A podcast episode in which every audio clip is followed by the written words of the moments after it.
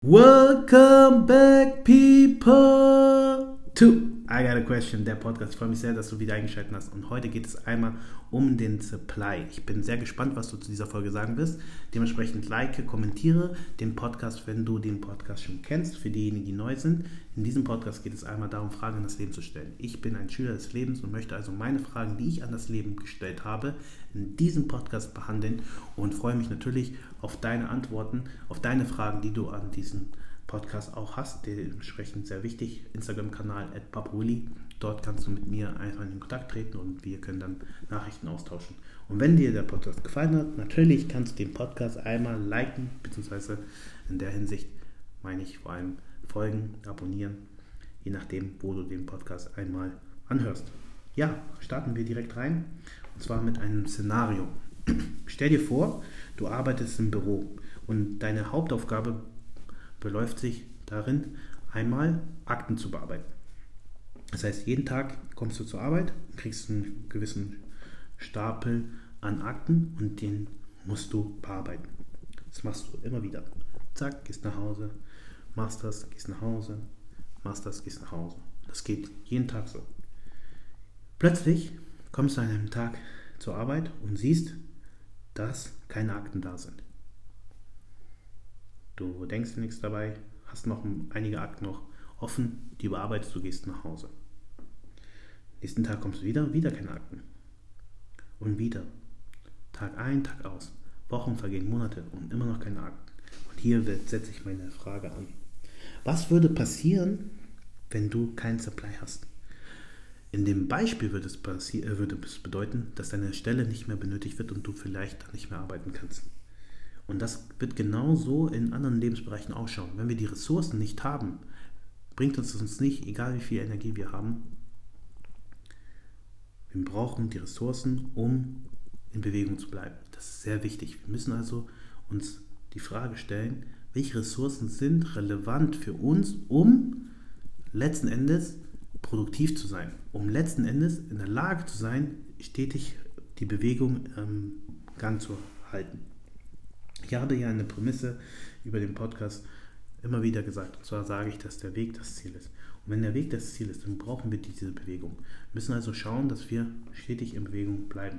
Und die Frage, die wir uns hier bewusst stellen müssen, ist, was führt letzten Endes zu dieser Bewegung? In diesem Beispiel habe ich ja gesagt, dass wir Akten brauchen, die wir bearbeiten müssen. Und diese Akten sind symbolisch dafür, dass du eben gewisse Ressourcen hast, mit denen du arbeiten kannst oder solltest oder möchtest. Und wenn du eben diese Ressourcen identifiziert hast, sollten sie stetig da sein, weil nur dann hast du die Möglichkeit, auch dich zu bewegen. Das heißt, in deinem praktischen Alltag will ich dir hier auch Tipps geben, wie du danach fragen kannst, wie du vor allem es sichern kannst und wie du vor allem damit umgehst, wenn du neue Ressourcen suchst. Okay, fangen wir mit der ersten wichtigen Sache an. Und zwar im Szenario habe ich ja gesagt, dass du zur Arbeit kommst und dann die Akten fehlen. Der erste Impuls, den du hier haben solltest, ist aktiv nachzufragen. Wirklich frage nach. Nur wer fragt, der wird eben in der Lage sein, Ressourcen eventuell wieder schaffen zu können.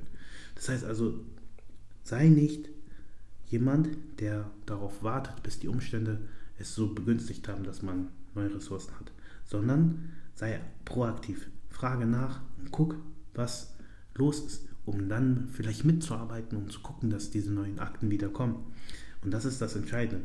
Nur derjenige, der proaktiv fragt, wird es auch schaffen, in der Lage zu sein, wieder seine Energie dafür zu nutzen, etwas äh, Schaffendes zu machen, etwas Produktives zu machen. Das ist sehr, sehr wichtig. Das heißt, der zweite Punkt, den ich dir mitgeben wollte, war, wie sicherst du deine Ressourcen? Und zwar, indem du sie pflegst. Das ist eine der wichtigsten Sachen überhaupt. Das heißt, eine Pflege ist essentiell, um eine gewisse Sicherung zu haben. Das heißt also auch nochmal, in dem ersten Punkt hatte ich ja gesagt, danach fragen. Das heißt also, du weißt zum Beispiel, dass du früher oder später irgendwann mal schlafen musst. Das heißt also, das musst du nicht erfragen, sondern das spürst du schon so. Und was könntest du jetzt tun, um deinen Schlaf zu sichern? Und zwar ihn zu pflegen, indem du zum Beispiel ähm, abends dein Handy weglegst und eine halbe Stunde vorher eben dich schon auf deinen Schlaf vorbereitest, Zähne putzen, vielleicht dir ein Buch zur Hand zu nehmen, etc. pp. Das heißt also, so bereitest du dich schon vor und kannst deinen Körper dazu stimmen, in einen Schlaf zu kommen. Das heißt, der Supply, den du dann damit wieder schaffst, ist dann, dass du erholsame Schlafstunden hast, die dir dann wieder neue Energie geben, um weiterzumachen. Das heißt also, pflege eine gewisse Routine. In dieser Hinsicht wirst du eine Sicherung dieser Ressource Energie wieder haben, indem du deinen Schlaf priorisierst. Ich hoffe, das Beispiel zeigt aber auch auf, dass wir, wenn wir Ressourcen neu suchen, noch eine Sache tun müssen. Das heißt also, nehmen wir mal an, in dieser Stelle wird es keine neuen Akten geben. Dann ist es jetzt die Frage, die du dir stellen musst, okay, welche anderen Möglichkeiten habe ich hier auch noch?